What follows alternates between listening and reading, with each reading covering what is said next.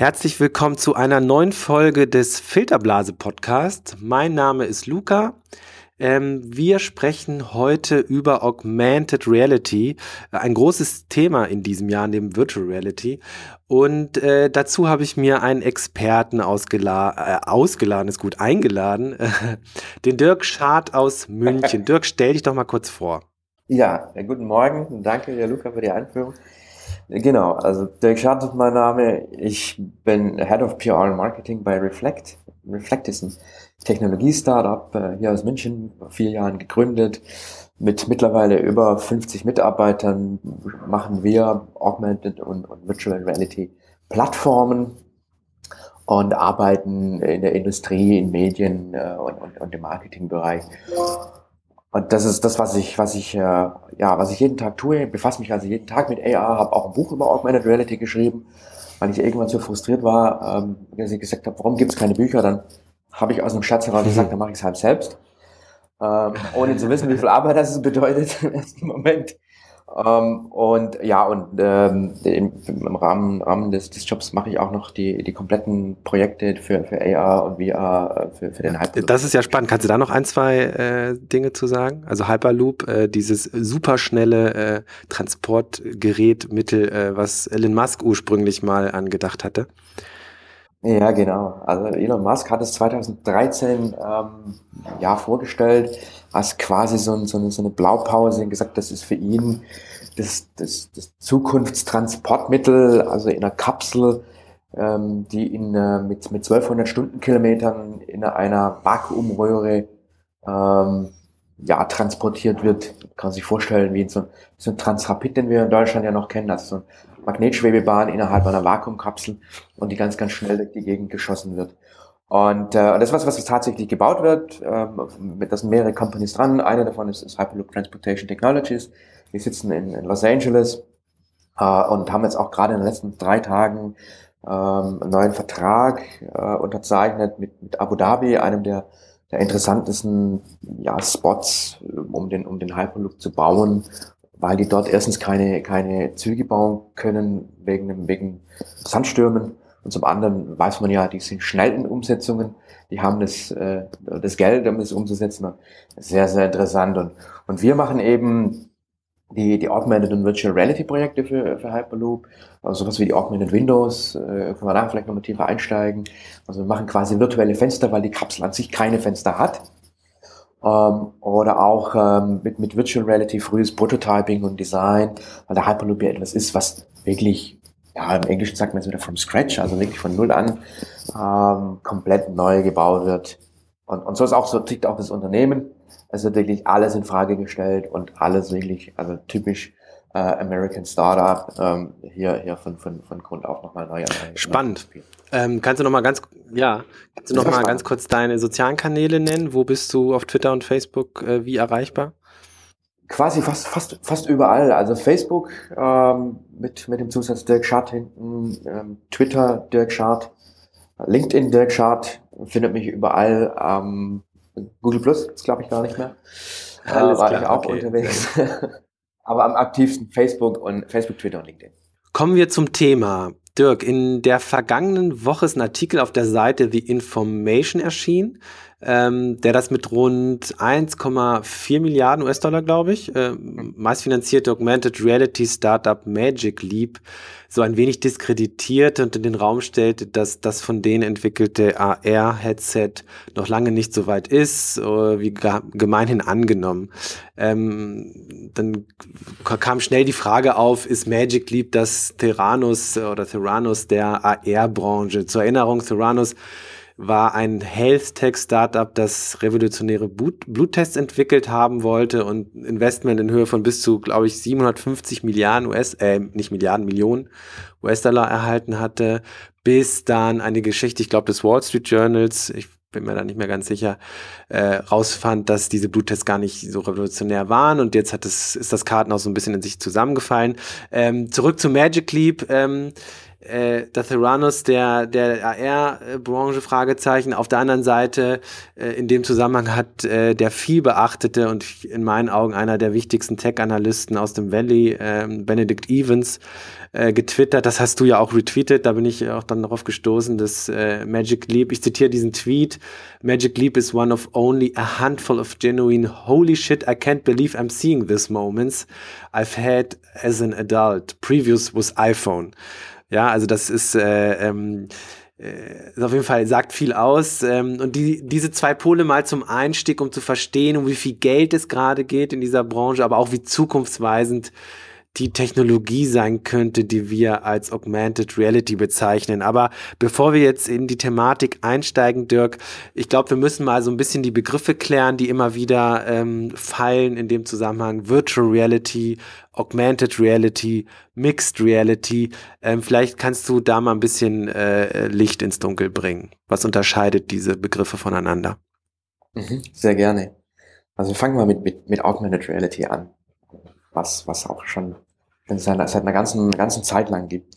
Bei Augmented Reality ähm, nutze ich ein Mobilgerät, also das heißt ein Smartphone oder ein Tablet ähm, oder auch jetzt eben eine, eine Brille, eine sogenannte Datenbrille, ähm, halte die entweder auf einen Marker, also wie ein Bild ja, oder ein Schwarz-Weiß-Marker oder auch auf ein physisches Objekt, das heißt ein Auto oder eine Maschine und bekomme dann kontextbezogen zum Bild, zur Maschine, zum Auto digitale Inhalte angezeigt. Also beispielsweise, ich nehme einen typischen Produktkatalog von einem Auto, halte mein Smartphone da drauf und dann kommt der Katalog quasi zum Leben und ich sehe wirklich ein reales Auto da drauf in 3D. ein Beispiel. Wenn ich das jetzt mache mit einem, mit einem realen Objekt, wie, wie sage ich mal, eine Maschine, dann kann ich auch da mit einer Brille oder mit einem Smartphone draufhalten und sehe auf dem Display dann zum Beispiel Schritt-für-Schritt-Anleitungen, Anweisungen oder Sensor, Sensorendaten und, und, und ähnliche Dinge. Das heißt, ich erweitere die Realität, und das ist auch genau das, was dieser sperrige Begriff Augmented Reality aussagt, mit digitalen Informationen. Wichtig dabei ist, ich sehe immer meine reale Umgebung. Mhm. Braucht dafür eben, wie gesagt, einen sogenannten Marker ähm, für die Initialisierung und die Positionierung. Mixed Reality ist eigentlich ein Begriff, der so ein bisschen von, von Microsoft geprägt wurde. Ja. Wie, wie gar nicht sagen eingeführt, weil den gibt's schon, gibt's durchaus schon eine Weile.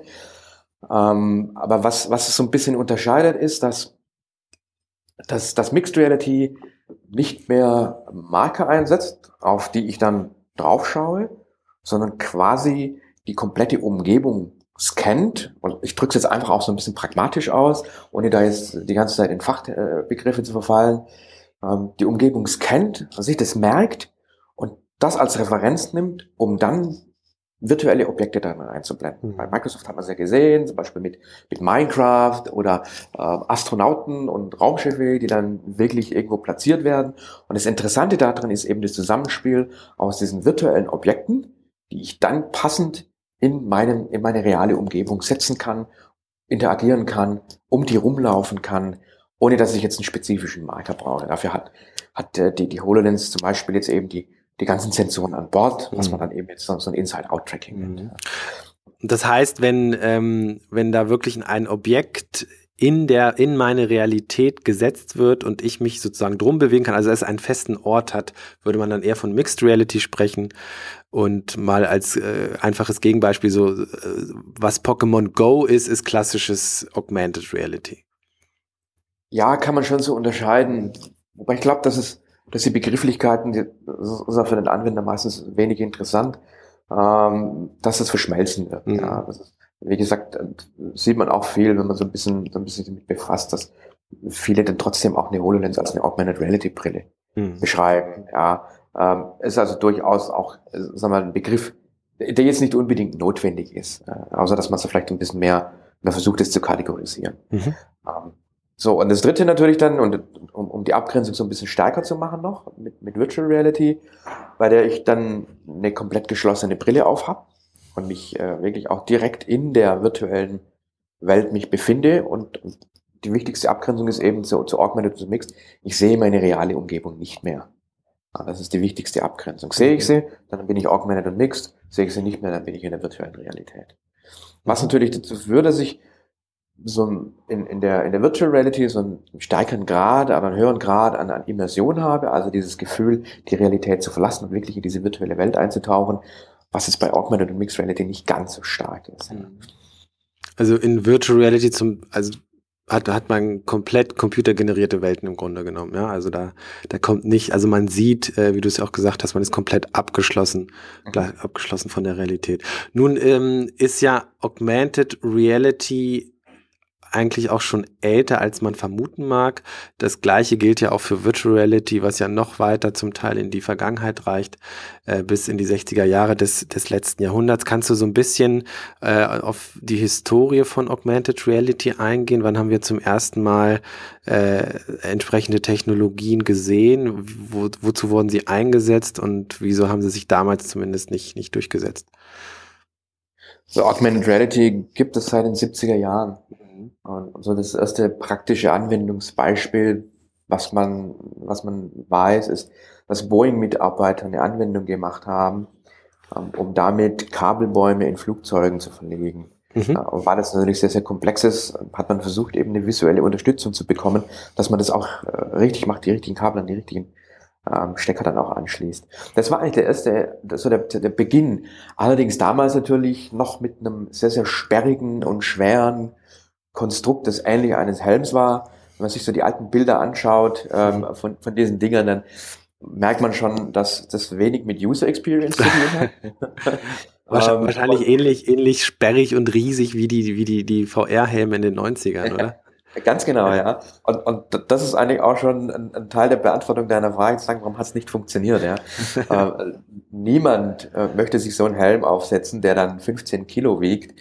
Ähm, und das, was ich dann daraus sehe, sind halt ein paar Striche, die mir dann rudimentär irgendwie helfen. Ja, also Hardware ist schon eines der Dinge und und um den Bogen zu VR spannen, warum warum war es da so? Ähm, da habe ich immer das schöne Beispiel, das ist, was sich erinnert an den, an den Nintendo Virtual Boy. Wer es nicht kennt, das lohnt sich das mal in Google einzutippen. Ähm, und, und ich sag, wenn, wenn ich jetzt mir vorstelle, ich setze mir jetzt so einen Helm auf und ich bin wirklich voller Begeisterung und sage, jetzt will ich Virtual Reality sehen und ich spüre dieses Ding auf meinen Kopf und ich schalte ihn ein und ich sehe dann so einen schwarzen Bildschirm mit ein paar orangenen Strichen drauf. Ja. Auch da ist dann eigentlich die, ja, die Erwartungshaltung ist dann halt einfach völlig erschlagen. Kein, das sind eigentlich die ja, kein Head-Tracking gab's, kein Positional-Track. Also man musste ja wirklich sein, das, den, den Virtual Boy auf einen Tisch stellen und dann konnte man da so reingucken. Ne? Also ja, genau. Das ist auch nicht gerade ergonomisch. Ja. Nee, also äh, die Ergonomie war da auch nur virtuell. Ja, ja also, also es war mit viel mit Vorstellungsvermögen. Klar, das waren natürlich die ersten Dinge. Ja. Aber das ist auch der Grund, sage ich mal, bis, bis quasi bis vor ein paar Jahren äh, die Hardware war, war tatsächlich eine, eine, eine große Herausforderung weil ja auch, sagen wir jetzt nehmen wir mal die Zeit noch vor, vor iPhone, ähm, waren ja keine Geräte da, mit denen man wirklich jetzt, also wirklich jetzt jeden Tag unterwegs ist und sagen kann, mit denen kann ich arbeiten. Mhm. Das iPhone, iPhone, wir nennen das bei uns immer so den Smartphone War, der mit dem iPhone begonnen hat und, und dann auch wirklich ein unglaubliches Potenzial in die Geräte reingebracht hat. Und trotz dessen, sage ich mal, bis vor ein, zwei Jahren immer noch nicht reif war, um die, um Augmented Reality wirklich zu unterstützen, weil die Firmen, die Hersteller der, der, der Phones dann auch wirklich nicht darauf geachtet haben, dass da jetzt gute Chips drin sind. Also das mhm. heißt ein Gyroskop oder ein Accelerometer, das waren ja wirklich Billigteile. Ja. Mhm. Erst jetzt, wo die sich wirklich selbst damit befassen und das auch nutzen wollen, die Großen, sei es Apple oder sei es Google, ähm, Samsung, jetzt werden die Geräte auch darauf abgestimmt, Augmented Reality oder auch Virtual Reality darzustellen. Und jetzt machen wir damit einen ganz großen Schritt. Hm. Was waren so die ersten Anwendungen mit Smartphones? Ich kann mich erinnern, vor sechs, sieben Jahren gab es da schon, also, also ziemlich zu Beginn der, der Smartphone-Revolution, äh, gab es schon so Apps, aber die sind dann sehr schnell, also die Faszination war groß und dann ist, sind die aber sehr schnell versandet. Kannst du, kannst du dich da noch dran erinnern? Was war das nochmal? Da erinnere ich mich gut dran, ja. Ähm, also die ersten Apps, die man gesehen hat, waren ja häufig im Marketingbereich zu sehen, wo man einfach mal mit experimentiert hat und eben das Typische genommen hat, also Print, Printkatalog oder Zeitung, ähm, ein Bild, um, um darauf dann quasi eine Figur abzubilden oder, ähm, oder ein Auto abzubilden und damit mal zu experimentieren. Ist natürlich dann häufig auch, wie es viel bei, bei neuen Innovationen und neuen Technologien vorkommt, dann auch vielleicht mal als Innovationssiegel eingesetzt worden, ohne vielleicht auch so wahnsinnig viel über die über die Geschichte und über den über den Nutzen für den, für den Anwender nachzudenken. Ähm, aber das waren so die ersten Dinge, die kamen. Es gab auch durchaus schon die ersten Anwendungen dann früh in der Industrie. Allerdings hat man die meistens nicht mitgekriegt, weil die Industrie da eben so ein bisschen den Mantel äh, der Verschwiegenheit drüber gelegt hat und, äh, und nicht wollte, dass man da jetzt sieht, was jeder macht. Aber es gab schon wirklich viele. Und die Industrie ist auch wirklich einer der Treiber der Technologie. Ähm, 2014, äh, ich meine 14 oder 13, äh, hat Google mit Google Glass für Aufmerksamkeit gesorgt. Ähm, dieses Gerät hat sich nicht durchgesetzt. Äh, ähm, vielleicht kannst du da noch ein, zwei Worte zu sagen. Was war die Technologie genau, die in Google Glass äh, angewendet wurde und wieso ist das Produkt im Sande verlaufen? Das ist eine ganz spannende Geschichte. Ähm, und so viel diskutiert die Google Glass. Ähm, Google wollte ja, oder Google hatte ja nicht vor, eine, eine explizit eine Augmented Reality Brille zu machen, sondern die Idee von Google war, ein Gerät zu machen, mit dem kontextbezogene Informationen dargestellt werden. Das ist ein Thema, mit dem sich Google ganz, ganz extrem befasst und inzwischen natürlich auch viele andere. Ähm, Daten und Informationen passend zur jeweiligen Aktivität, Situation, Standort ähm, darzustellen. Also ich laufe jetzt eben an der U-Bahn-Station vorbei und kriege automatisch angezeigt, wann fährt meine nächste U-Bahn. Oder ich laufe am Starbucks vorbei und kriege jetzt äh, dann eine Information, dass mein Lieblingskaffee heute im Angebot ist. Mhm. Kontextbezogene Information, um eben da, sage ich mal, so den, den, den Streuverlust, den ich, den ich auch in der Werbung, in der Kommunikation habe, ähm, so ein bisschen zu reduzieren und punktgenau zu kommunizieren können. Das war die Idee von Google. Und viele haben dann eben eine Augmented Reality Brille draus gemacht, haben gemeint, sie könnten da jetzt 3D-Modelle, alles Mögliche da drauf bringen und haben sich dann gewundert, dass nach 15 Minuten der Akku leer war. Und, und, und auf der Seite, wo die ganze Technik drin steckte, das Ding ja 50 Grad heiß war. Mhm. So, das hat natürlich nicht funktioniert. Dann hat man, dann hat man natürlich auch das wirklich das alles auf die Google Glass geschoben und und die hat dann auch einiges abgekriegt, Glasshole und äh, vermeintliche Berichte. Es wären Menschen aus Kinos und Theatern geworfen worden in den USA, weil sie ja äh, da aufnehmen könnten oder würden. Äh, und so hat man es da auch wirklich geschafft, das Ding medial zu erledigen. Mhm. Ja. Ähm, ich bin eine Woche lang mit, mit äh, für eine Studie durch die Gegend gelaufen. Ich habe ich hab da drüber einen Post geschrieben und habe den genannt, ein Alien in München. äh, weil, weil die Leute mich immer so komisch angeschaut haben. Und, und ich habe da herausgefunden, es, sind, es sind zwei Richtungen eigentlich. Ja. Das eine ist Neugier, also was macht das Ding und kann ich das mal aufziehen? Und das andere ist Skepsis. Ja. Mhm. Und dieses, dieses Skepsis mit Filmen, das hätte man einfach lösen können. Da brauchst du bloß eine LED oben reinmachen, so ist beim Film auch ist, und anzuzeigen, äh, ich filme jetzt. Das Lustige bei der ganzen Geschichte ist ja, die, die Google, äh, einer der größten kritisierten Dinge war eben, ich kann ja da Sachen mit aufnehmen. Mhm. Ich habe jetzt gerade gestern einen Post abgesetzt, ähm, dass jetzt die ersten, die ersten Dinge kommen mit den, mit den Spectacles von, von Snapshot, mhm. wo, wo ein Arzt eine Operation gefilmt hat und mhm. jeder filmt jetzt. Mhm. Und das, was bei Google Glass kritisiert wurde, mhm. ist bei den Spectacles jetzt ein Feature. Das ist eigentlich eine ganz interessante Entwicklung. Ja, ja. Also die Google Glass äh, wird in der einen oder anderen Form auch wieder kommen. Ja, die ist, die ist nicht tot und, und Google hat da wahnsinnig viel Erfahrung. Ja, ja, und sie war nicht so schlecht. Also die war wirklich nicht so schlecht, wie sie gemacht wurde. Ja, ja. Aber ich fand diese, diese soziale Komponente halt schon auch immer interessant, ja. Also das, äh, also die Technik, die kriegt, ich würde mal behaupten, die Technik, die kriegt man hin, ja. Also ähm, in ein paar Jahren ist das, glaube ich, alles noch ausgereifter. Ähm, aber diese soziale Komponente, dass die Leute sich einfach zum Teil bedrängt gefühlt haben, dass da jemand einen filmt. Äh, ich weiß nicht, ob Google das unterschätzt hat oder ob es ihnen zum Teil auch egal war. Ähm, aber es gab immer wieder die Geschichten, die du jetzt auch erzählt hast mit Glasshole und so weiter. Und ähm, ich glaube, das ist ein Punkt, den darf man da einfach nicht vernachlässigen. Ich weiß nicht, wie du das siehst. Das ist ein ganz wichtiger Punkt. Und der wird uns auch begleiten. Der wird auch über den, über den Erfolg ja. oder Misserfolg der Brillen entscheiden. Ja, und bei, und bei Snapchat, das ist halt so ein junges, smartes äh, Social Web Unternehmen.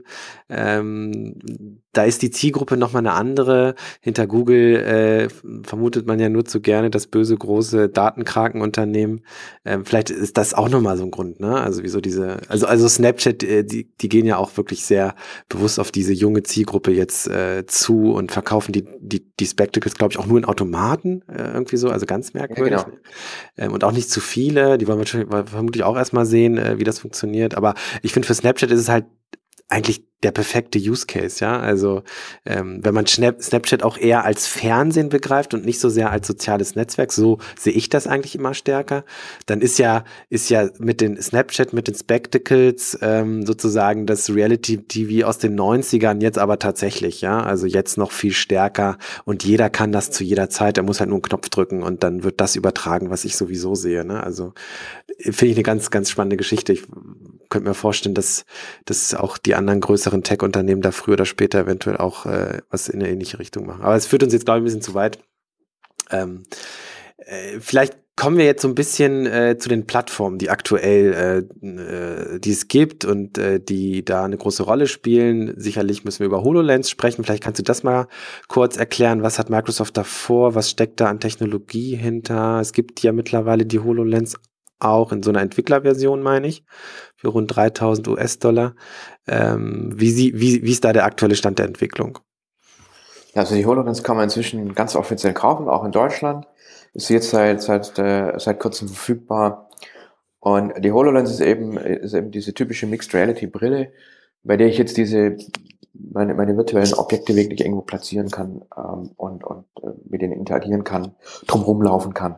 Was Microsoft im, im Blick hat, ähm, ist zum Beispiel so ein Thema wie, wie kollaboratives Arbeiten, was also bedeutet, dass ich mit verschiedenen Leuten rund um die Welt an einer Geschichte arbeiten kann, weil ich eben zum Beispiel ein, ein Triebwerk ähm, von, von, einer, von einem Flugzeug jetzt hier rein projiziere ähm, und mit jedem darüber diskutieren kann und arbeiten kann. Was, was bisher ja eigentlich nur so ein bisschen in der, in der virtuellen Realität möglich war.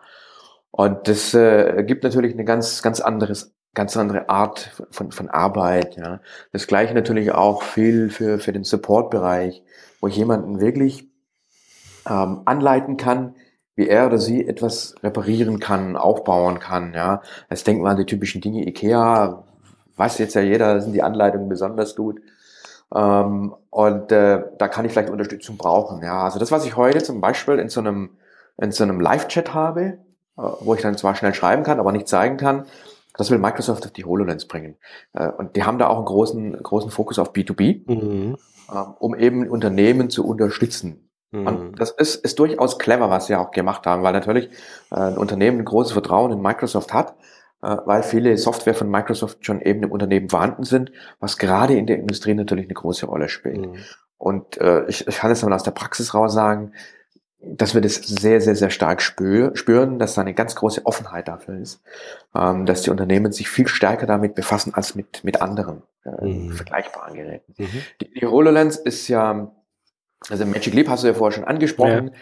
Äh, da kommen wir so ein bisschen zu dem Thema ähm, Lichtfeldtechnologie und Projektionen ins Auge. Äh, was HoloLens umgesetzt hat, ist ein, ist ein etwas pragmatischerer Ansatz, wo eben die, die virtuellen Objekte ins, ins Auge ähm, quasi projiziert werden um damit eben realistisch äh, zu sein. Die haben ein recht begrenztes Sichtfeld, äh, das zwischen 40 und 50 Grad liegt, was jetzt nicht so wahnsinnig groß ist, aber dafür habe ich ein Gerät, das ich nicht an den Rechner anstöpseln muss, mhm. sondern mich frei bewegen kann. Mhm. Das unterscheidet es zum Beispiel auch von der, von der, von, zumindest den ersten Geräten der, der Leap oder auch Meta, also beide jetzt Geräte sind, die ja ein größeres Field of View, also ein größeres mhm. Sichtfeld zur Verfügung stellen wollen.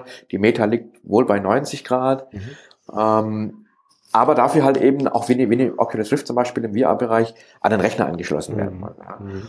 Und da ist es jetzt schwierig zu sagen, das eine ist besser als das andere. Ich sag's immer so, das es hat unterschiedliche Ansätze und unterschiedliche Anwendungsbereiche. Ja. HoloLens hat es schon revolutioniert, das muss man durchaus sagen. Wie gut funktioniert das denn? Also, wenn du jetzt mal so ein Beispiel hast, dass, dass Teams äh, aus unterschiedlichen Teilen der Welt an einem 3D-Modell gemeinsam über die HoloLens arbeiten, wie funktioniert das und wie gut funktioniert das? Also die Darstellung, die, die es jetzt gibt, die funktioniert schon recht gut, muss ich sagen. also man darf jetzt nicht erwarten, dass ich da was habe, was dann wirklich im allerletzten Detail alles ist. Ja, das, mhm. dann, dann muss es schon noch ein paar Verbesserungen geben. Aber die Darstellung von Objekten, ähm, die ist schon sehr, sehr gut. Äh, wir haben das vor kurzem auch mal auch mal in einem, in einem Test gemacht, ähm, auch mal um zu vergleichen, weil ja jeder momentan nachfragt nach diesen Geräten und sagt, ich will gar kein Tablet mehr haben und gar kein Smartphone mehr haben. Ähm, und, und haben da eben ähm, die, die Techniker für eine, für eine, für eine Pumpe ähm, die Möglichkeit gegeben, dann eben mit der HoloLens zu interagieren ähm, und, und ihre Arbeitsschritte zu machen und quasi in, in, in, die, in die Pumpe reinschauen zu können. Mhm. Und, ähm, und die waren da sehr angetan davon. Ja. Die konnten das auch ziemlich schnell, ziemlich gut bedienen. Das ist, glaube ich, auch ein Fakt, der, der die HoloLens auszeichnet, dass es nicht nur eben mit Gesten geht, sondern auch mit Sprache zum Beispiel äh, oder durchaus mit einem zusätzlichen Device, auch mit, mit, mit Knöpfen. Und das hat erstaunlich gut funktioniert. Ja. Also es ist noch nicht das Ende der Fahnenstange erreicht, mhm. ähm, aber es ist durchaus einsetzbar. Und ähm, hast du so, hast du, also Zahlen gibt es ja noch nicht, aber ähm, da sie ja offiziell zum Verkauf steht, ähm, hast du so einen Eindruck, wie, wie, wie da die Nachfrage ist? Also was an der Hardware? Ja, ja, richtig, nach der HoloLens. Also du sagst, da ist das Interesse ist da, heißt das, man will einfach mehr darüber erfahren oder will man wirklich praktisch schon damit arbeiten und überlegen, was man, wie, wie man das in seinem Betrieb, Unternehmen einsetzen kann? Also es ist schon recht konkret. Also wir, müssen es vielleicht nochmal unterteilen und sagen, wenn wir jetzt an die Konzerne denken, bei denen ist es schon sehr, sehr konkret und die, die bestellen die HoloLens jetzt tatsächlich auch in größeren Stückzahlen, mhm. äh, um wirklich in verschiedenen Bereichen damit experimentieren zu können, was funktioniert gut, was weniger. Aber für, für kleinere Unternehmen oder Mittelstand ist es dann wahrscheinlich eher schwierig. Da ähm, ist dann eher vielleicht auch ein Modell zu sagen, ähm, ich, ich schau mir erstmal das an, ich leih mir mal eine, äh, lass mir mal erst einen Prototypen bauen und, und, und schau mal, wie ich damit zurechtkomme. Ja. Mhm. Was doch also ein Investment ist. Ich meine, die kostet trotzdem nach wie vor immer noch 3000 ähm, Euro, ja. was bedeutet, wir können hier noch nicht von, von, von Massengeschäft sprechen. Ja. ja das wird schon noch eine, eine ganze Weile dauern. Ja. Äh, und wenn man jetzt drüber nachdenkt, jetzt mal zehn Stück zu kaufen, auch für ein Großunternehmen ist jetzt kein Thema. Wenn ich die jetzt aber an alle meine Servicetechniker äh, geben muss, dann ist es durchaus ein größeres Investment und mhm. muss es auch natürlich amortisieren. Ja. Äh, nach einer halben Stunde Vorrede kommen wir jetzt zu Magic Leap sozusagen. ähm, Erklär doch mal, was Magic Leap jetzt genau für eine Technologie entwickelt. Das ist ja so ein bisschen ominös, äh, ähm, denn man hat auf, auf, auf der einen Seite dieses unfassbare Funding äh, von 1,4 Milliarden, unter anderem Google ist, ist dabei mit, ich glaube, fast 500 Millionen, also extrem viel Geld reingesteckt. Ähm, auf der anderen Seite weiß man relativ wenig, also man weiß schon einiges, du wirst es gleich erläutern, aber äh, es ist noch nie ein Modell sozusagen äh, in der Öffentlichkeit gezeigt worden. Was macht Magic Leap genau? Das ist eine gute Frage, ja. Ähm, also viele Dinge ist es so, und, das, das ist interessant in diesem ähm, neuen Artikel, ist ja jeder, der mit in Berührung kommt, muss erstmal ein NDA, also quasi einen Geheimhaltungsvertrag unterzeichnen. Äh, dass das, was, was, was man sieht, nicht kommuniziert wird. Ähm, ein paar Dinge weiß man, weiß man schon, an was sie arbeiten. Also vom, vom Grunde her ist es ja ein ähnlicher Ansatz wie das, was auch die HoloLens macht. Ähm, was, was Magic Leap äh, unterscheidet, ist, dass sie ähm, einen, sie sagen selber, wir, wir haben keine Linsen, ja, sondern die wollen in die Linsen quasi die Lichtfeldtechnologie integrieren. Also Lichtfeld, ähm, äh, Lichtwellenleiter, die also ähnlich wie, wie ein Glasfaserkabel äh, sind und die dafür sorgen sollen, dass die, die, die virtuellen Objekte wirklich in sehr, sehr hoher Auflösung, äh, sehr, sehr klar positioniert, ohne dass sie jetzt irgendwie wackeln, äh, wenn man sich bewegt, ähm, dass sie sehr realistisch erscheinen sollen. Das ist mal grundsätzlich der Ansatz. Mhm. Das ist eine große Herausforderung und äh, genau das ist, was bei denen auch momentan passiert, weil hm, das Thema Lichtfeldtechnologie kommt immer wieder auf. Wir haben es auch an der einen oder anderen Stelle schon gehabt, wo wir darüber nachgedacht haben, ob das bei manchen Dingen eine Lösung sein kann. Es ist aber aber erst ganz am Anfang, um es für solche Brillen einzusetzen. Hm. Und ähm, Kannst du ganz kurz vielleicht erläutern, was Lichtfeldtechnologie ist? Wenn sich das da so schnell. Mal, da brauche ich mal fast einen Physiker dazu. ähm, also ich, ich habe ich hab eben verschiedene Lichtwellenleiter, ähm, die, die wie über ein, über ein Glasfaserkabel dann äh, eben ja, mit Licht die, die, die einzelnen Objekte übertragen und sie direkt ins, ins Auge projizieren. Mhm. Ähm, Glasfaser ist eben eine, eine Möglichkeit und das möchte Magic Leap in ihre Linsen integrieren, so dass sie quasi eine Einheit haben. Mhm. Und das ist ja auch eines der mysteriösen Bauteile. ähm, das sie aber auch nicht zeigen. Also wir wissen nicht, an welchem Punkt, an welchem Stand dass sie da momentan sind. Ähm, sie, sie zeigen immer mal wieder so was Linsenartiges, aber ich kenne zumindest niemanden, der es bisher wirklich ausprobieren durfte. Das hat ja auch, auch Reed Albergotti äh, gesagt, dass, äh, dass das Dinge sind, die, die, die, sind noch, die, die er auch noch nicht gesehen hat. Mhm. Ähm, und, und was man jetzt eben gesehen hat, sind jetzt äh, die, die Prototypen dran, die natürlich dann durchaus auch noch klobig sind und, ähm, und, und sperrig sind, äh, wo, ein, wo ein Gerät irgendwo an einen großen Rechner angeschlossen ist, äh, um, um das Ganze zu machen. Und das kann man natürlich viel, viel darüber diskutieren. Ja, haben, haben die da jetzt etwas, was sie, was mehr so ein Hype ist und, und die, die haben gar nichts im Background oder, oder was, was machen die eigentlich? Ich glaube, die Herausforderung liegt darin, dass Magic Leap eine Strategie gewählt hat, äh, das Ganze sehr geheimnisvoll anzugehen. Also auf der einen Seite zu sagen, wir entwickeln was, was völlig Neuartiges, äh, aber auch dann, sagen wir, nicht zu zeigen, nichts, nichts rauszulassen, was in den letzten ein, zwei Jahren dazu geführt hat, dass dann eine sehr, sehr große Erwartungshaltung aufgeboten wurde und natürlich auch ein, ein, schon, schon quasi eine Art Hype, mhm. ähm, der dann auch natürlich mit medial getrieben wird, weil jeder natürlich auch fasziniert war und gesagt hat, ja, Magic liebt, das ist ja das, ist ja das Allheilmittel, das uns dann eben Augmented Reality dann, dann wirklich in den, in den Alltag bringen wird. Und, ähm, und dann kann es natürlich auch passieren, äh, dass, dass diese Erwartungen irgendwo enttäuscht werden. Äh, und das das hat der Artikel jetzt vielleicht so ein bisschen in, in, in ein anderes Licht gerückt. Also es ist auch jetzt nicht unbedingt alles nachvollziehbar, was, was geschrieben wurde. Wenn man so ein bisschen verfolgt, was schreibt der, der Redakteur auf, ähm, auf Reddit und liest dann den Artikel, dann ist dann im Artikel so ein bisschen, ein bisschen stärker äh, formuliert alles, als, als man auf Reddit liest. Ich äh, glaube, es ist gut, ist gut recherchiert. Mhm. Äh, was mich durchaus wundert, oder nicht nur mich, was viele wundert, ist, ähm, warum musste er, und er sagte, er musste keinen NDA, also keinen Geheimhaltungsvertrag unterzeichnen, was für jeden eigentlich überraschend ist, was es bisher bei Magic Leap nicht gab. Mhm. Äh, darüber gibt es jetzt auch verschiedene Spekulationen. Haben sie es jetzt absichtlich gemacht? Haben sie es jetzt auch vielleicht genutzt, um mal die eigenen Erwartungshaltungen wieder ins rechte Licht zu rücken? Alle Spekulationen, kann man nicht mhm. sagen. Was man erkennen kann, ist, dass die durchaus an etwas sehr, sehr Interessantem arbeiten. Ich kann also auch eine sehen. Das sind Unternehmen wie Google, ähm, Andreessen Horowitz, äh, du hast ja Benedict Evans schon angesprochen, mhm. Ähm, Alibaba und, und mehrere involviert, die auch Leute mit großem technischem Verständnis haben. Mhm.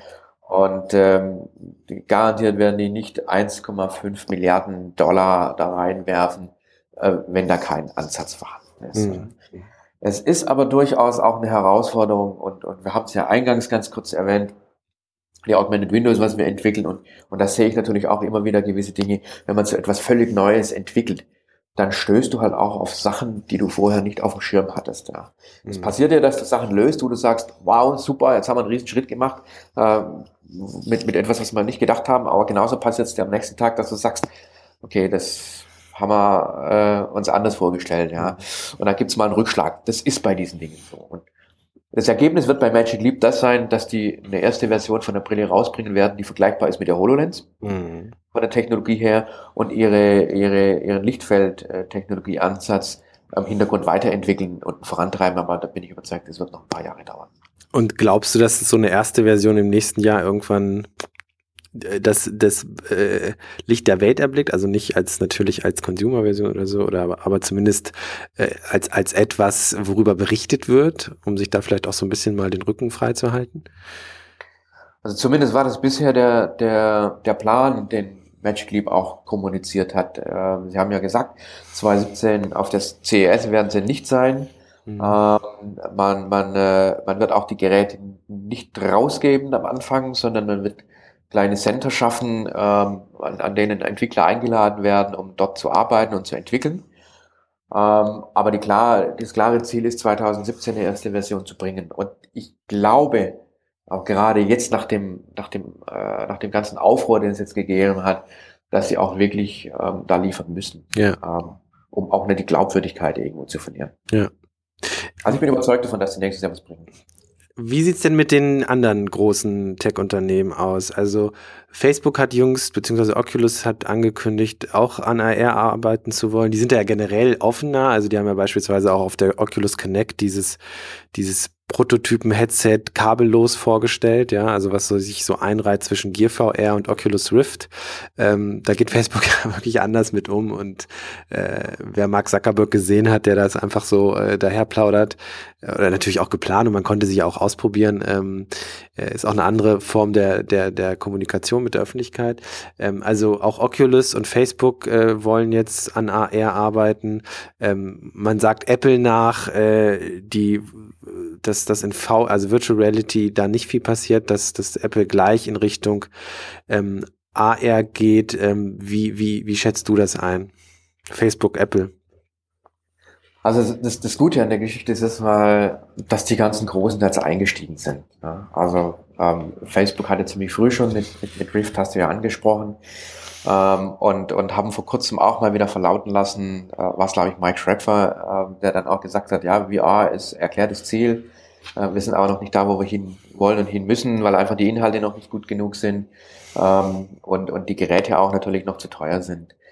Und hat äh, in, in dem Zusammenhang auch verlauten lassen, dass sie eben auch mit, mit, mit Augmented Reality ähm, sich befassen. Und das war auch klar, weil es jetzt sonst natürlich jetzt gerade auch durch die, durch die Power von, von Microsoft natürlich einfach den Anschluss verlieren. Mhm. Ähm, das heißt, die beschäftigen sich ja mit Google ist sowieso in ähm, in beiden Welten unterwegs. Ja. Äh, Google ist natürlich beteiligt an Magic Leap, Google hatte die Glass, experimentiert da weiter. Ähm, Google hat natürlich aber auch ähm, Daydream, die Plattform für Mobile äh, VR. Also die sind sehr, sehr breit aufgestellt, weil sie, denke ich, auch, denke ich, auch sehen, ähm, dass sich momentan auch so ein bisschen erstmal rauskristallisiert, wo gehen denn die verschiedenen Wege hin. Mhm. Und ähm, und Apple, ja, Apple ist, ist, ist der Player, bei dem man momentan am wenigsten weiß, aber ich glaube, die Anzeichen sind inzwischen auch klar. Wir haben jetzt ja äh, in den letzten zwei Jahren einige Unternehmen aufgekauft, darunter ja auch äh, unsere ehemaligen Kollegen aus München hier Metaio, mhm. ähm, haben inzwischen ein Team von ungefähr 100 Leuten daran sitzen, ähm, haben schon 2010 ein Patent beantragt, um ähm, die eigenen Kartenanwendungen mit einer Augmented Reality Sicht auszustatten. Und äh, da gibt's jetzt ja auch viele Meldungen, dass es schon sehr, sehr zeitnah passieren soll, dass die Google-Karten, äh, Google-Karten, also die Apple-Karten äh, jetzt eine Augmented Reality an sich kriegen, bei der man dann eben, ähnlich wie bei Pokémon auch, das, das Smartphone eben äh, in die reale Umgebung hält und dann Pfeile und ähnliche Informationen angezeigt kriegt. Ja. Mhm. Das wird, das wird äh, schnell kommen. Und äh, was da natürlich ganz, ganz wichtig ist, ist, das gilt für Apple genauso wie für Google, ähm, dass die jetzt eben anfangen, Augmented Reality in ihre Betriebssysteme zu integrieren. Mhm. Ja. Äh, weil damit eben natürlich erstmal die, die, die Grundlage, die Plattform mit, mit SDKs, also mit, mit Software Development Kits für die Entwickler geschaffen werden weil damit aber auch geschafft wird, dass man jetzt nicht immer nur sagt, ich muss jetzt eine Augmented Reality App machen. Also was in der Vergangenheit. Ich muss eine Augmented Reality App machen, zusätzlich zu den äh, vielen anderen Apps, die ich vielleicht als Unternehmen schon habe. Ja. Und am Beispiel Apple sieht man ja jetzt, es wird einfach eine Komponente aus Augmented Reality genutzt und in die Karten reingebaut.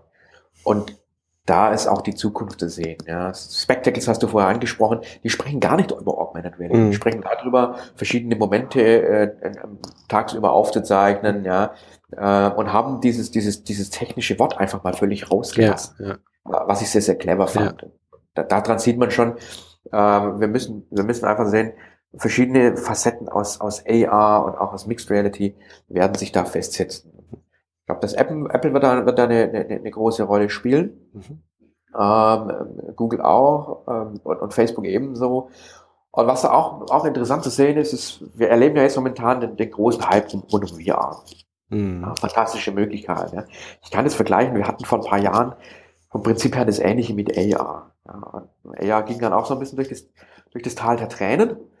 äh, und VR wird auch durch das Tal der Tränen jetzt gehen, weil nach dem ersten Hype müssen wir jetzt mal schauen, wie viele Geräte sind in dieses Jahr eigentlich verkauft mhm. worden. Ja.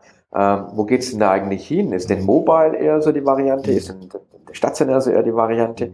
Und für mich ist halt ein Fakt, ähm, da der beides unterscheidet. Und das ist das, was ich anfangs erwähnt habe, dieses, ich sehe meine reale Umgebung. Was bedeutet, Augmented Reality lässt sich schneller und viel, viel integrierter in den Tagesablauf einpassen. Mhm. Es geht viel einfacher, weil ich eben meine Umgebung noch sehe. Mhm. Ja, es gibt, ähm, also ich finde auch der Use Case äh, ist, ist bei VR einfach ein anderer. Ne? Also Augmented Reality oder auch Mixed Reality ähm, sehe ich in der Arbeitswelt auch ganz stark, in der Industrie. Und VR ist, ist im ersten Moment immer natürlich ein Stück weit das, ein Verlassen der Realität. Ja? Also auch da kann man natürlich interagieren, äh, Stichwort Social VR. Ähm, und auch da gibt's ja schon sehr, sehr spannende Projekte. Ähm, äh, was weiß ich, ein Nachfolger von Second Life oder, oder an, an, an oder die Social-Funktion, an denen Facebook arbeitet und so weiter. Und ich glaube, VR ist im Social-Bereich extrem kann extre als Medium extrem stark sein. Ähm, aber es ist erstmal eine andere Form des Umgangs mit der Umwelt und mit, ja, also das sehe ich eigentlich ganz ähnlich wie du. Ähm, ich finde das, was du gesagt hast, die, dieses, dieses, diese Einbindung ins OS unheimlich spannend. Also das ist ja das, was Google im Grunde genommen mit VR jetzt auch schon gemacht hat, ja. Also mit der Daydream-Plattform, wo alle so ein bisschen zwischendurch erwartet haben, hey, die machen, die machen irgendwie so ein Standalone-Teil. Das war vor der Google I.O. so in diesem Jahr so ein bisschen das Gerücht. Ähm, äh, und dann haben sie Daydream vorgestellt und als das Teil dann sogar rauskam, ähm, beziehungsweise die Plattform mit den Pixel-Phones als ersten Gerät, die das unterstützen, äh, nochmal eine kleine Überraschung, dass im Grunde genommen die, die Daydream-Brillen überhaupt keine Technik verbaut haben, weil alles im Smartphone steckt, ja. Und das finde ich unheimlich spannend, weil ähm, das Smartphone hat man sowieso immer dabei. Ja, so eine Brille nicht unbedingt, ja, aber das Smartphone hast du immer dabei. Du brauchst im Grunde genommen gar nicht diese Daydream-Brille zu nehmen. Du kannst ja nach wie vor ein Cardboard nehmen oder irgendeine andere Plastikhalterung dafür. Das Daydream, äh, diese Daydream-Halterung ist im Grunde ja einfach nur ein bisschen stylisch und bequemer und von Google, ja.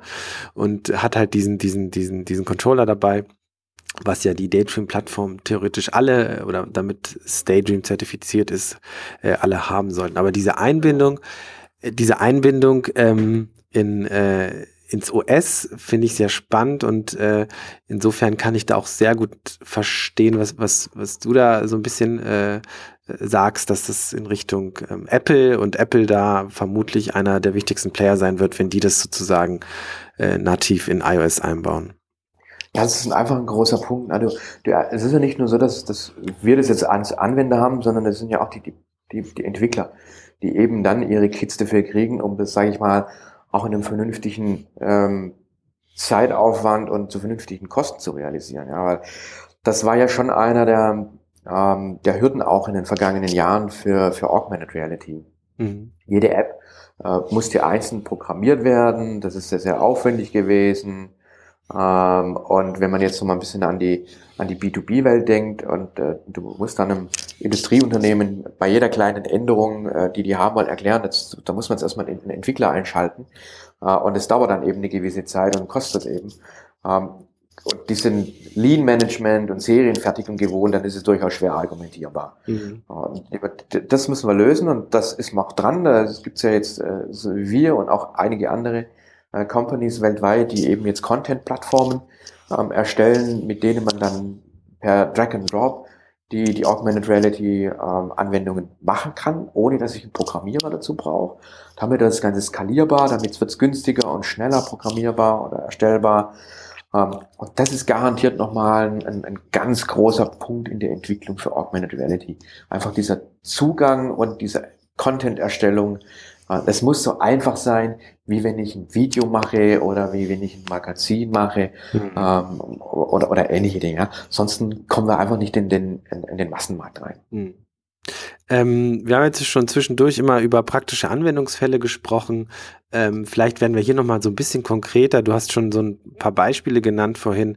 Also was, was, was wäre so, so der klassische Einsatz von AR äh, in, im Arbeitsalltag in einem Unternehmen? Also beispielsweise, da gibt's ja auch diese Werbevideos von Microsoft, da sieht man das natürlich schon ganz gut. Also gemeinsames äh, also Kollaboration beispielsweise an einem 3D-Modell ähm, oder generell, man sitzt an so einem Schreibtisch und neben sich hat man einfach äh, ein 3D-Modell und kann das natürlich drehen und sieht trotzdem seine, seine Umgebung, ne? also den Schreibtisch, Bildschirm und so weiter. Ähm, das ist sicher das eine. Äh, das andere sind so äh, Vor-Ort-Einsätze, wenn, wenn, wenn Mechaniker an so einem Rohr ist oder an irgendeiner Maschine, die repariert werden muss und der ähm, äh, per Remote dann jemand erklärt, was er genau machen soll. Also ein Experte, der, der dann entsprechende die Anweisung gibt. Was gibt es noch so für jetzt über diese Werbevideo-Beispiele hinaus? Wo siehst du das größte Potenzial in der praktischen Anwendung? Also wenn wir in den B2B-Bereich reingehen, dann, dann, das habe ich zwei Richtungen. Also das eine ist, was du schon angesprochen hast, die, die, die Anwendungen ähm, für, für den Mitarbeiter, aber das muss nicht nur Mitarbeiter sein, ich, ich stelle das immer so den, den digitalen Helfer oder den Smart Assistant. Also alles, wo du irgendwo Unterstützung heute brauchst, ja, wo du eine Bedienungsanleitung hast oder eine, eine Reparaturanleitung, ja, ähm, um, um, um zu Hause irgendwo dein, dein, dein komplettes neues HiFi-Equipment ähm, da zu installieren und eine, und eine, eine Tonne an Kabeln hast und dann mal gucken musst, wo du die hinkriegst, ja. Ähm, das sind alles Dinge, die lassen sich mit Augmented Reality vereinfachen weil mir natürlich eben, wenn jemand helfen kann oder ich einfach das Smartphone draufhalte und dann virtuell eben sehe, was ich da machen muss.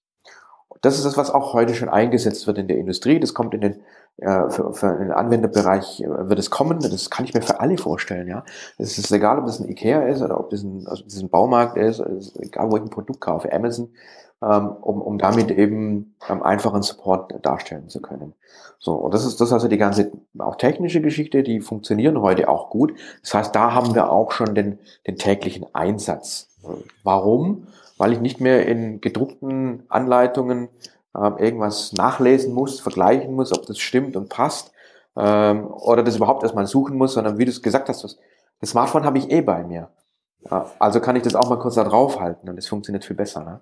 Das ist das ist ein Bereich. Ja? Ähm, das ist dieses ähm, der der der Bereich im, im Medien und Marketing, äh, Sales. Das ist natürlich ein anderer großer Bereich. Ja? Wenn ich ein Produkt vorstellen möchte, das vielleicht noch gar nicht auf dem Markt ist, dann kann ich das damit natürlich visualisieren. Ich habe das vor kurzem wieder ein Beispiel äh, gehabt, da ging es um, um Concept Car, das, das ein, ein Autohersteller gemacht hat und die wollten das dann auf einer großen Veranstaltung zeigen. Es gab das Concept Car aber noch nicht, noch nicht mal in einem Modell.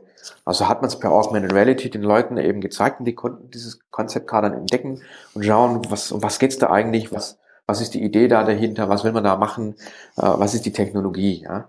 Ähm, genauso ist ein Beispiel, was, was, äh, was wir aus der Praxis heraus hatten, dass ein Hersteller hatten von, von, von Pumpen und die gesagt haben, wir haben Smart Pumps. Nur unsere Herausforderung ist, das, was smart ist, das ist innen drin. Und wenn wir auf die Messen gehen, dann können wir das immer so schwer zeigen, weil die Leute ja nicht innen rein schauen können. ja. so, das kann ich natürlich wunderbar mit Augmented Reality oder auch Mixed Reality machen, indem ich entweder eine Brille oder mit einem Smartphone oder mit einem Tablet da jetzt eben mal so quasi den Röntgenblick habe und da innen reinschaue.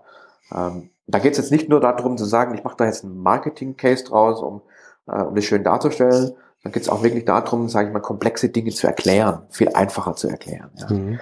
Ähm, äh, ich habe den Banken schon vor ein paar Jahren gesagt, die schönen Geschäftsberichte, die ihr macht, ich weiß nicht, wie viele Leute das die lesen, ähm, weil die voll mit Zahlen sind, nehmt Augmented Reality, nehmt ein Smartphone damit können wir das ganz einfach erklären und visuell machen und schön machen.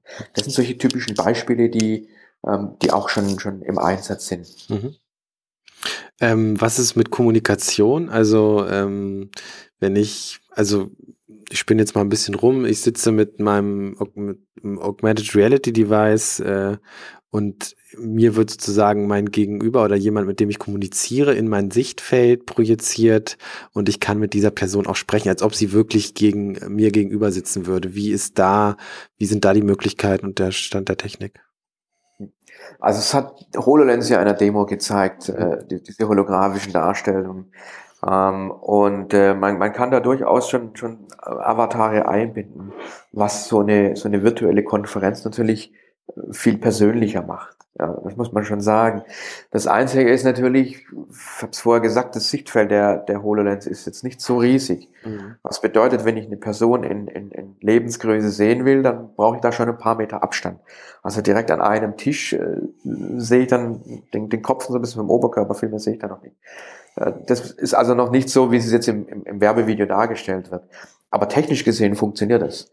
Und es schafft natürlich eine völlig neue Konferenzsituation oder Meetingsituation, weil ich dieses persönliche Erlebnis habe. Ja. Äh, und da sehe ich ein großes Potenzial. Kollaboratives Arbeiten hast du auch angesprochen. Ähm, wir haben es ja immer mehr globale Teams und Zusammenarbeiten, ja. Und äh, Skype ist eine Möglichkeit, wenn ich aber dann die Leute eben bei mir habe und die Objekte vor allem bei mir habe, ja, was ich sonst nicht habe, sonst muss ich jetzt ein Dokument zusammen anschauen oder ein Video zusammen anschauen. Und wenn ich jetzt hier sitze und ich habe dann das Objekt der Begierde direkt vor mir. Ich kann drum rumlaufen mhm. äh, und kann darüber diskutieren und jetzt mal die Farbe ändern. Mhm. Sagen, wie wirkt das jetzt, ja? Das ist ein völlig anderes Arbeiten. Da sehe ich eine große Zukunft drin. Abschließend noch mal so ein bisschen, äh, lass uns noch mal ein bisschen in die Zukunft blicken. Also ähm, wir haben schon über die Plattform gesprochen. Ähm, Nochmal Stichwort äh, Monetarisierung. Also es ist unheimlich viel Geld drin ähm, und ähm, die Zukunft ist, ist verheißungsvoll, auch wenn die Technologie noch, noch am Anfang steht, ganz ähnlich wie, wie bei Virtual Reality. Ähm, nochmal äh, zwei Dinge abschließend. Also, ähm, was glaubst du, was, was, was werden die Use Cases sein? Was werden die Plattformen sein, die in Zukunft sozusagen äh, das bestimmen, was, was wir mit Augmented Reality oder Mixed Reality machen werden? Äh, und das andere ist ähm, sozusagen, äh, wird es am Ende die eine erweiterte Realität geben, die sozusagen also alles umfasst, virtuell, augmented oder mixed, äh, ganz egal. Am Ende gibt es, äh, das ist vielleicht so ein paar Jahre noch weiter in die Zukunft gedacht. Am Ende gibt es ein, ein, ein ja eine Realität, ja, also eine Form der erweiterten Realität. Vielleicht fangen wir mit den Plattformen und der Monetarisierung erstmal an. Mhm. Also wenn wir über Monetarisierung sprechen, dann, dann kann man ja momentan schon erkennen, äh, welche Bereiche das es dafür gibt. Also Hardware ist ein Bereich, äh, wir haben die Software, da sprechen wir dann eben auch von den Content-Plattformen ähm, und, wir haben die Middleware, also alles, was sich dann auch so Kameras, Sensoren, ähm, 3D-Scanning äh, und ähnliche Dinge. Das sind momentan so die, die, die Dinge, die, die passieren. Hardware ist der, ist der größte Bereich, das, das sieht man. Man muss ja die, wenn man die, die Forecasts und auch die die bisherigen Investments und die Deals in den letzten zwei Jahren sieht, äh, lustigerweise immer mit und ohne Magic Leap rechnen, äh, weil der Betrag da so einen großen Anteil hat ja, und diesen Hardware-Teil so pusht, mhm. äh, dass man sieht, Hardware ist momentan der größte Bereich. Mhm. Ähm, Plattformen sind deshalb unglaublich wichtig, weil, äh, weil einfach ganze Ökosysteme entstehen. Das haben wir bei, bei Facebook äh, ja, ja gesehen, die die ihre eigenen äh, Tools und Medien dazu nutzen. Also ich kann eben zum Beispiel 360-Grad-Videos auf Facebook hochladen. Das macht Google. Daydream hast du angesprochen, äh, mit dem ich produzieren kann. Ich kann auf YouTube das Ganze dann äh, konsumieren.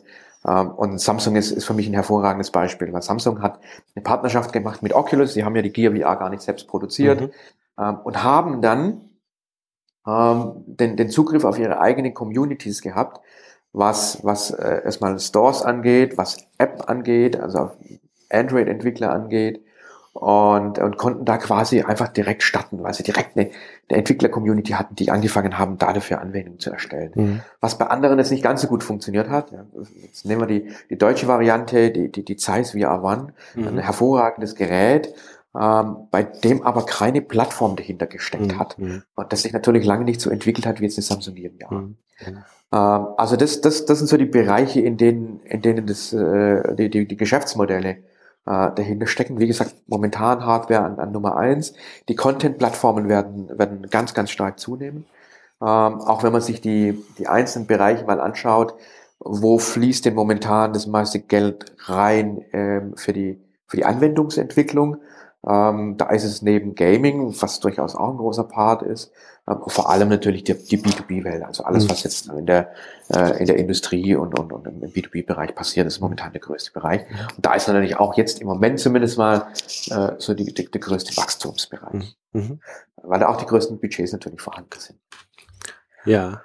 Und äh, die Frage mit, äh, ob wir eine, eine erweiterte Realität haben, ist es eine sehr, sehr gute Frage. Ähm, ich weiß nicht, ob wir das von der Begrifflichkeit her äh, schaffen, dass wir eine haben. Ich sage ja immer, wir müssen erstmal raus aus dieser reduzierten Realität äh, und dann gehen wir rein in eine der erweiterten oder der gemischten oder der virtuellen. Was meinst du damit? Man muss raus aus der reduzierten, also aus der echten sozusagen? Aus der echten, ja, ja, genau. okay. Das ist immer, sage ich dann auch in, in, in, den Workshops immer, sonst verlassen wir mal die reduzierte Realität. Und wir geben uns mal wirklich in die, in die erweiterte Realität, mhm. ja.